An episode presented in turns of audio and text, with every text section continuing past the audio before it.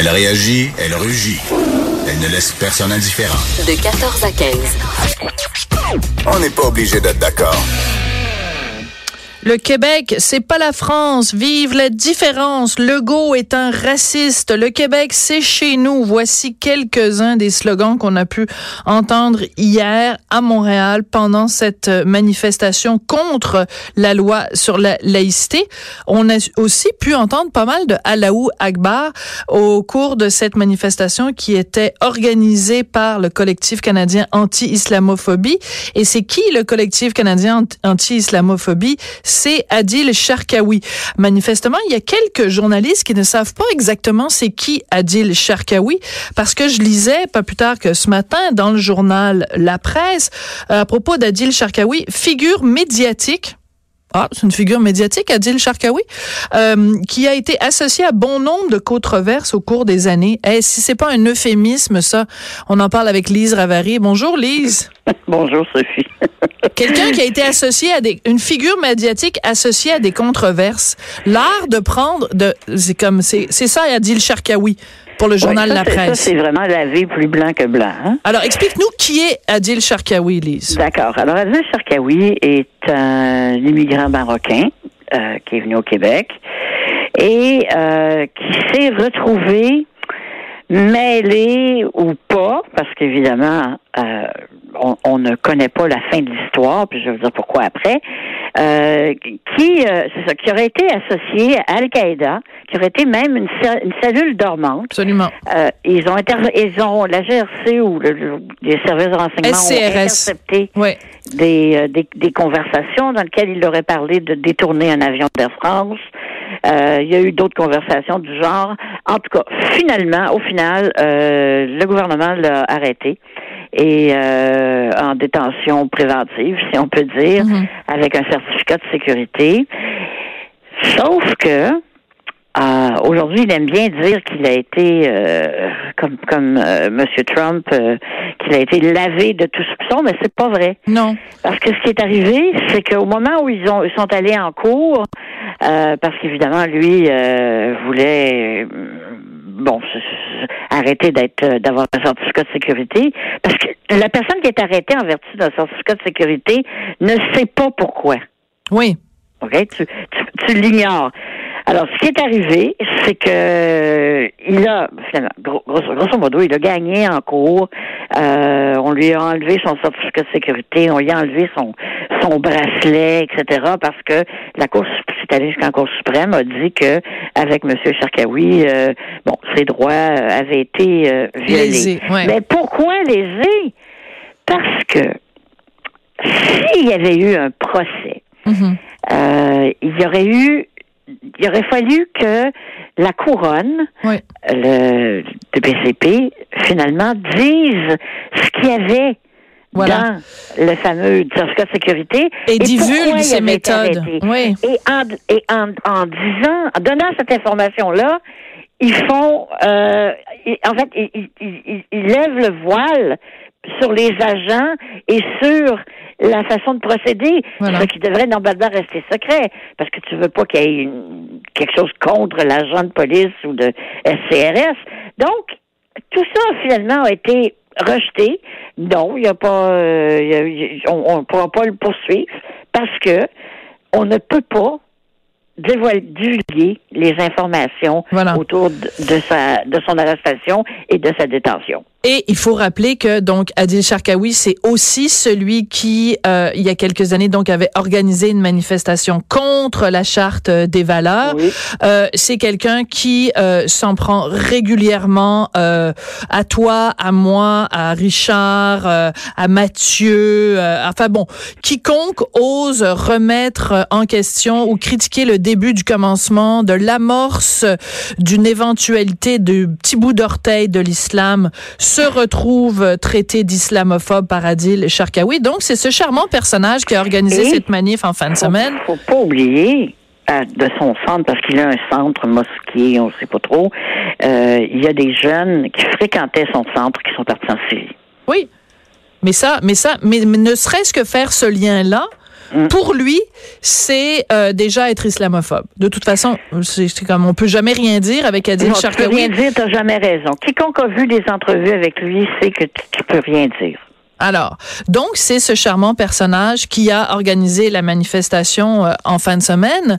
Et euh, donc, on, a parfaitement évidemment le droit d'être contre le projet de loi 21 sur la laïcité, mais encore faut-il en parler de façon lucide et de façon intelligente et de façon pertinente. C'est-à-dire que se promener avec des affiches disant euh, on refuse que des femmes perdent leur emploi à cause du projet de loi 21, c'est une aberration parce qu'il n'y a pas de femme qui va perdre son emploi à cause du projet de loi 21 puisqu'il y a la cause grand-père.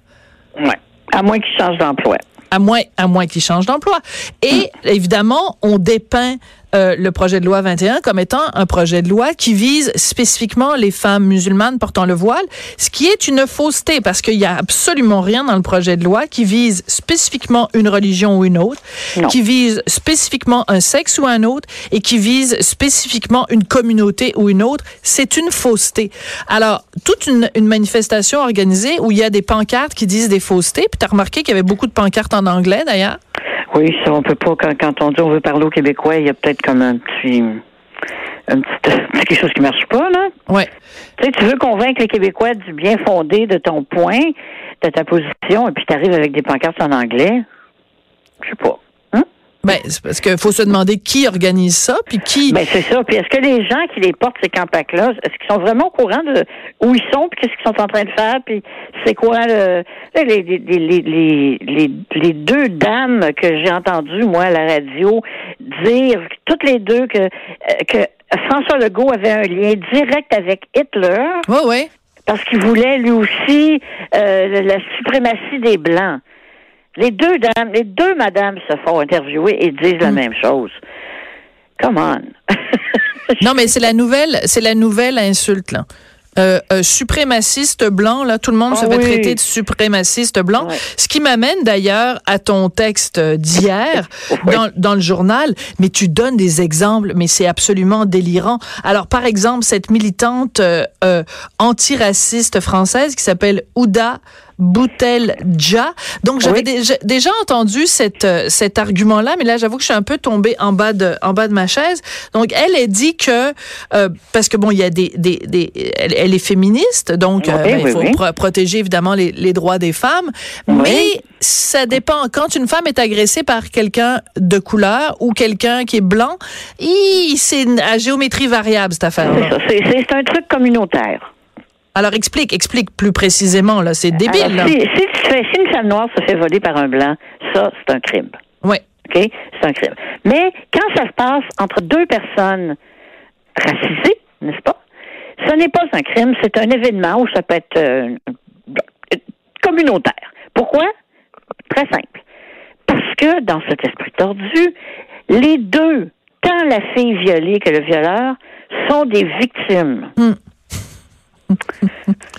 du, méchant, euh, la, la suprématie blanche. Euh, ben oui.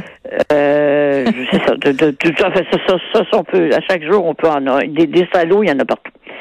Tellement facile à trouver. Mais, mais, mais ces gens-là, les indigènes de la République, parce que c'est l'organisme dont. Euh, Français, ouais. Porte-parole, euh, ça va très, très loin. Et c'est eux qui tiennent toutes sortes d'événements euh, qui sont seulement réservés aux femmes noires ou aux femmes maghrébines. Euh, donc, euh, pas de mélange entre les blancs et, et les, les personnes racisées. Il faut, elles ont besoin chacune de leurs événements. C'est, c'est le retour de la discrimination, de la ségrégation au nom de l'harmonie raciale. C'est hmm. complètement délirant. Écoute, des fois, là, je, je, je me promène sur internet où je lis les journaux, où j'allume la télé, puis je me dis mais j'ai l'impression d'être dans un j'ai l'impression d'être dans 1984 ou dans Brave New World ou dans je veux dire j'ai l'impression de vivre dans un monde de science-fiction où les mots n'ont plus de sens où euh, les gens qui sont antiracistes sont les personnes les plus racistes.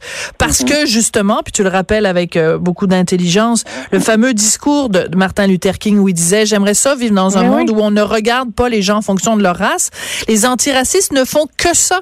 Ben oui. Organiser le monde selon la race. C'est débile.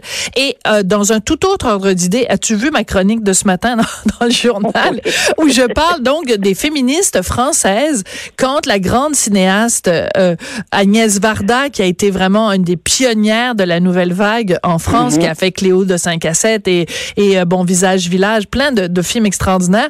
Quand elle est décédée, ces féministes françaises voulaient qu'on le ne, ne voulait pas qu'on lui rende hommage, mais qu'on lui rende famage.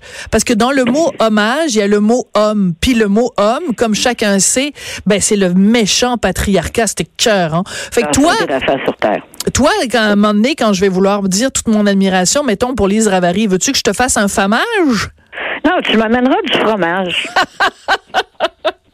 Non, mais c'est niaiseux, c'est n'importe quoi. J'aime beaucoup les bons camemberts coulants directement de Normandie.